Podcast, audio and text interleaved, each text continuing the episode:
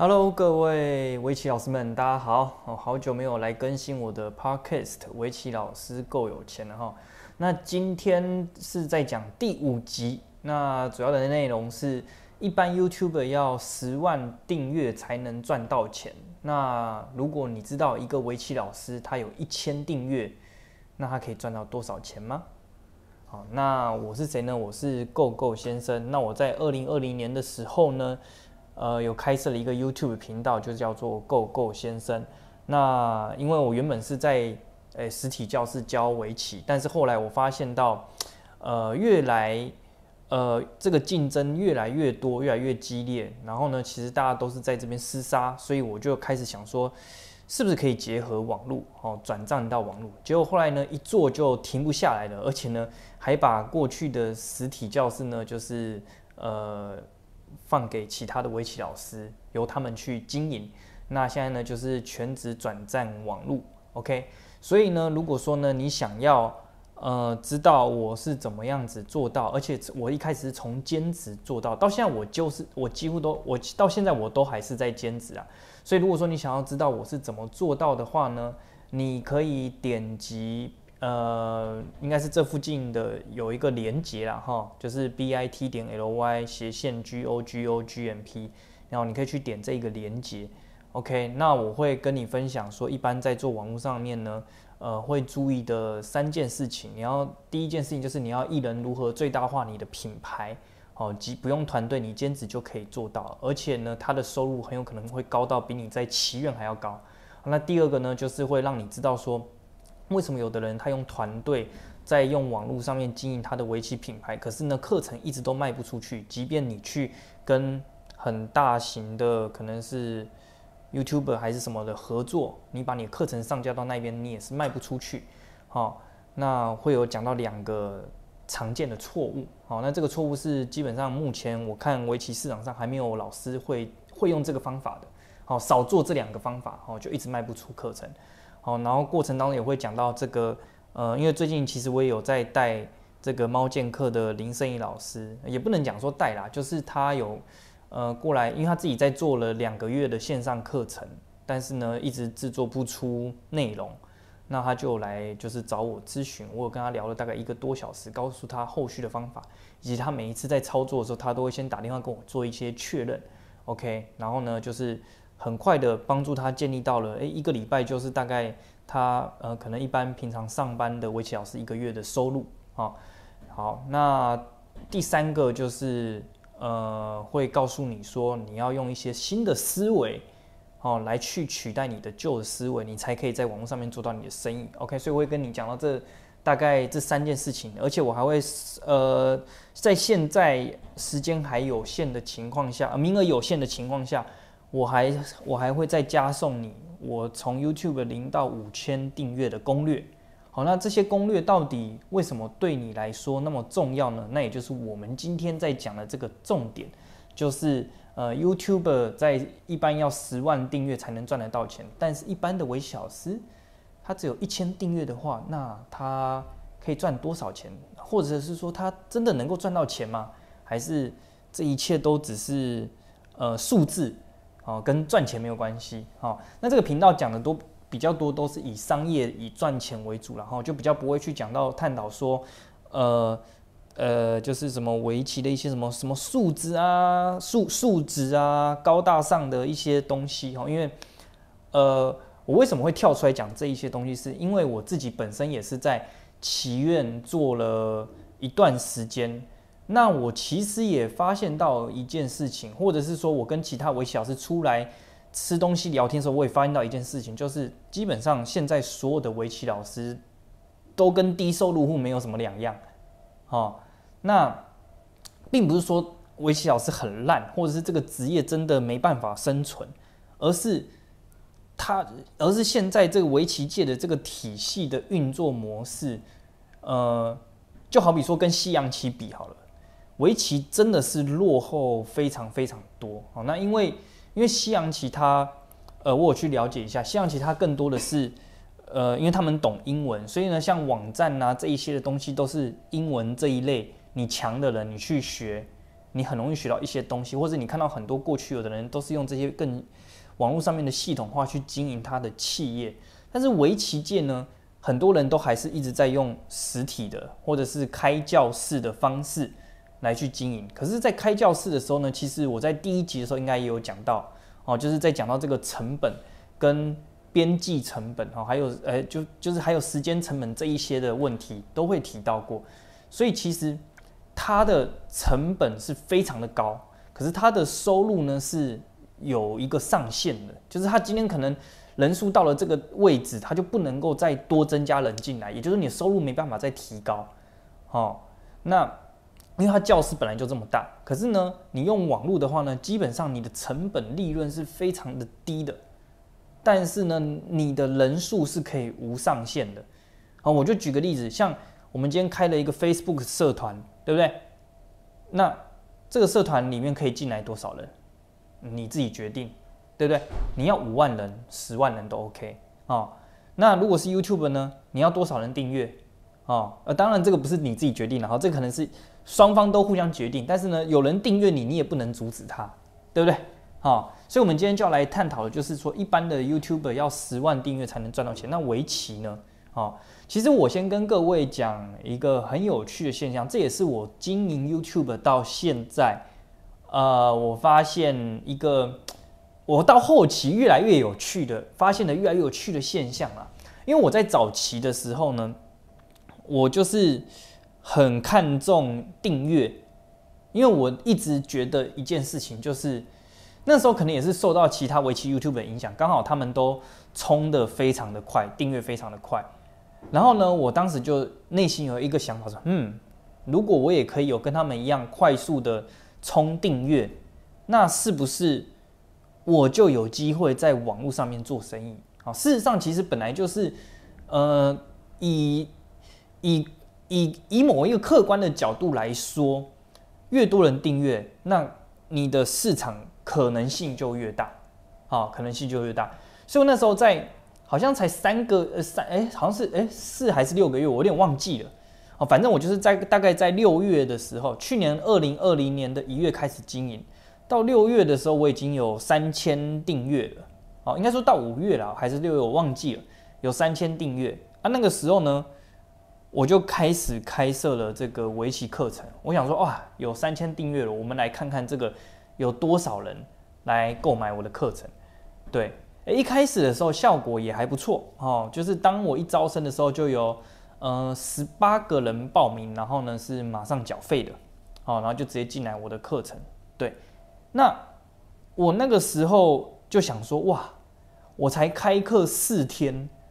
哎，三天就有十八人报名，按照这个比例下去，我是不是三十天就有一百八十个人报名？哈，就是想的蛮天真的啦，哈，但是其实。就后面我就发现到，好像不是这样子。通常你在 YouTube 上面，你做了一阵子之后，你开课，你在前期会啪一下子很多人找你报名，因为他们为什么会想要报名？因为你在网络上面你已经存在了一阵子的时间，所以呢，他们可能很早就已经想要跟你买课程。其实我大概 YouTube 在呃两百订阅还是三百订阅的时候。就已经有人在问我说有没有开围棋课程，想要报名上我的课，好，就一直有人这样子问。只是那时候呢，我一直心思脑门子在想着冲订阅，然后我就没有，我就说我暂时还没有开课。所以呢，因为也因为我那为什么我我一直想要冲订阅，就是因为我觉得好像订阅人数要比较多，才会有人报名我的课程。好，但是呢，后来我发现到我错了。因为当我到了三千订阅的时候，发现了一件很有趣的事情。我去找当初三百订阅的时候，这些人要报名我的课程的人，哈，他们还甚至说：“哎，各位先生，如果你以后有开课程，一定要来提醒我，我绝对会报名。”哈，然后结果我问到我三千订阅的时候呢，我去问他们一个个。哦，没有一个人要报名，就是时间就过了啦。哦，时间过了呢，很有可能他们不是说他们变成讨厌我还是怎么样，就是他们还是会看我的影片，只是他们在那一刻的当下，他们可能有其他的事情要去做了。哦，又或者是说今天可能他本来想要学围棋这个技能，但是因为我没有开课，刚好有其他的才艺技能，他看到也觉得不错。那人的时间一天二十四小时有限，所以他们就把时间决定可能放在不是围棋的选项。OK，那就是变成是一个时间的问题。那从那个时候我就发现到一件事情，嗯，其实如果今天就以纯 YouTuber 不卖课程的话，确实十万订阅大概只能得到一般上班族的收入。好，这个是一个广告的一个呃呃盈利模式啊。好，那这个我在呃我在那个什么，就是这个连接里面。会会跟大家讲到哦，其中一个零到五千订阅的攻略里面，我会讲到这一个东西。哦，简单讲就是，它是用广告的方式去盈利。可是围棋的话呢，大家并不会，并不只是满足说看你的影片。如果你有意识的去录你的影片的话，他们甚至还会想报名你的课程。哦，他们甚至还会想报名你的课程，这也是我后期发现的很有趣的现象。所以我在后期我录的影片呢，很多时候像你看哦，呃，我那时候不是说我大概两百订阅、三百订阅就有很多人来，哎，不是很多，就陆陆续续啊，有人来问我有没有开课，对不对？其实基本上只要有一个人问，就代表这个市场后面有很多个人，他可能也很好奇。只是他没有像那一个问的人那么的大胆，啊，就是他可能想问又不敢问，又觉得啊，可能各位先生是好像很厉害什么，其实我没有很厉害的哈，就是他们可能会有内心会有一些一些一些声音，让他们可能不敢问，所以他们就在等你开课这样子，OK，所以我到后来我发现到了，哎，其实只要一千订阅就可以有人来报名。是很正常一件事情，但是如果没有用有意识的方法去经营的话，你经营到五千、六千、八千、一万订阅，可能最多就只有第一批的人会来找你报名，后面呢也会有，但是陆陆续续可能都是一个或者是两个，好，这个就比较偏向佛系啊，好，但是如果你有意识的去讲的话。你就会发现到，哎，其实每个月五到十个是蛮正常的，好，五到十个人来报名，很正常，好，甚至超过十个，好，我我我那时候还蛮有趣的，我那时候课程原本最最最低的时候是开两千块，好，一个人报名两千块，然后那个时候我其实还不太会，不太知道网络上面的一些生态，所以那时候招生的速度跟效率其实是比较慢的，好，然后那时候一个月。好像只有三个到五个来报名。后来当我的课程涨到四千之后，那时候我比较有信心，涨到四千，然后我也知道说，哎，我大概要怎么样子跟市场上面的一些潜在的学生讲一些他们平常在下棋会遇到的问题。哦，然后呢，哎，那时候报名就变成是五个到七个比较多。哦，反正我涨价了，报名人数变多，那我就在想，哎。如果再涨价呢？哦，所以我就后来涨到八千块，好，然后呢，就是每个月都大概有八到十个报名，好，八到十个，而且这些都是在我一个人兼职的情况下，因为我本身还有做其他的事情，对，所以呢，我就是因为用了这一些东西之后，让我发现到说，哎，其实，呃，哦。我为什么会讲这个？你说那这个跟一千订阅有什么关系？因为我只有三千，我有三千订阅啊，那为什么跟一千订阅有关系？其实我觉得关系非常的大，因为其实我到后期的时候，特别是就是反正就是在现在啦，我基本上现在每一天的订阅数成长都非常的慢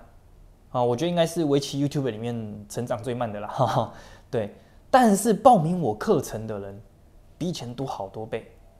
哦，比以前多。好多好，应该不能讲好多倍啦，应该说多好多。而且重点是我价格提高了，像我现在甚至提高了有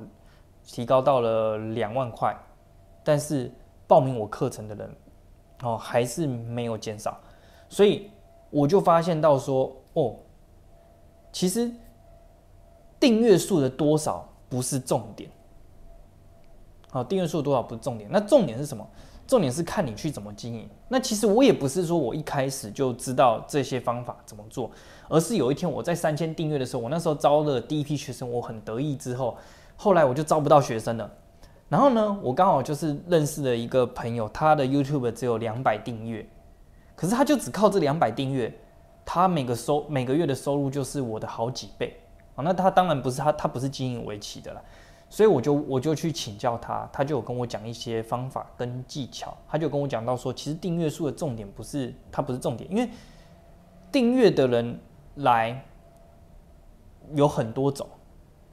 那你如果是用讲大众娱乐型的那一种的话，那当然会比较多人来看你的订阅，呃，当然会比较多人来看你的频道，甚至是订阅你，但是他们并不会想要买你的东西。他们就只是看一个娱乐，看一个消遣。但是如果你开始学会有意识的去讲，哦，然后呢，去在网络上面曝光，去吸引到那些想要学习的人，诶，那个感觉就会不一样。好，那当然，因为想学习、真的想要进步，甚至真的想要付费进步的人本来就比较少，所以呢，他的成长订阅数成长就会比较慢。所以其实订阅数的多寡。它本身并不是重点，而是你要怎样子去找到这些精准的客户，你要知道他们平常的问题在哪，然后呢，以及你要去探讨到他们的问题，然后呢，去告诉他们有一个解决方案。OK，那这一些的技巧，我会在呃这个呃底下有那个连接哈。我会在里面呢去跟你们讲到，好，特别是重点二的地方会跟你讲到这个重点。好，当你知道的艺人品牌要怎么去经营的时候，然后呢，你再去讲到我这两个方法，那基本上，嗯，我觉得要去，你如果会了这两个方法的话，嗯，你要去经营这个围棋的品牌，它就不是那么的困难。OK，好，OK，好，所以呢，如果说呢，呃，今天我们啊。我们总结一下哈，反正呢，今天的主题就是在讲说，YouTube 十万订阅能赚到，呃，要才能赚到一般上班族的收入。但是围棋老师一千订阅，有意识的一千订阅哈，有意识一千订阅，甚至是可以超过十万订阅的 YouTube。OK，好，那呃，我们今天的这一集啊，哦，就先到这边。好，如果说你想要知道。我的这些全部的技巧跟全部的内容啊，那你赶快去点击那一个影片，OK，那我们就在那里面见喽，拜拜。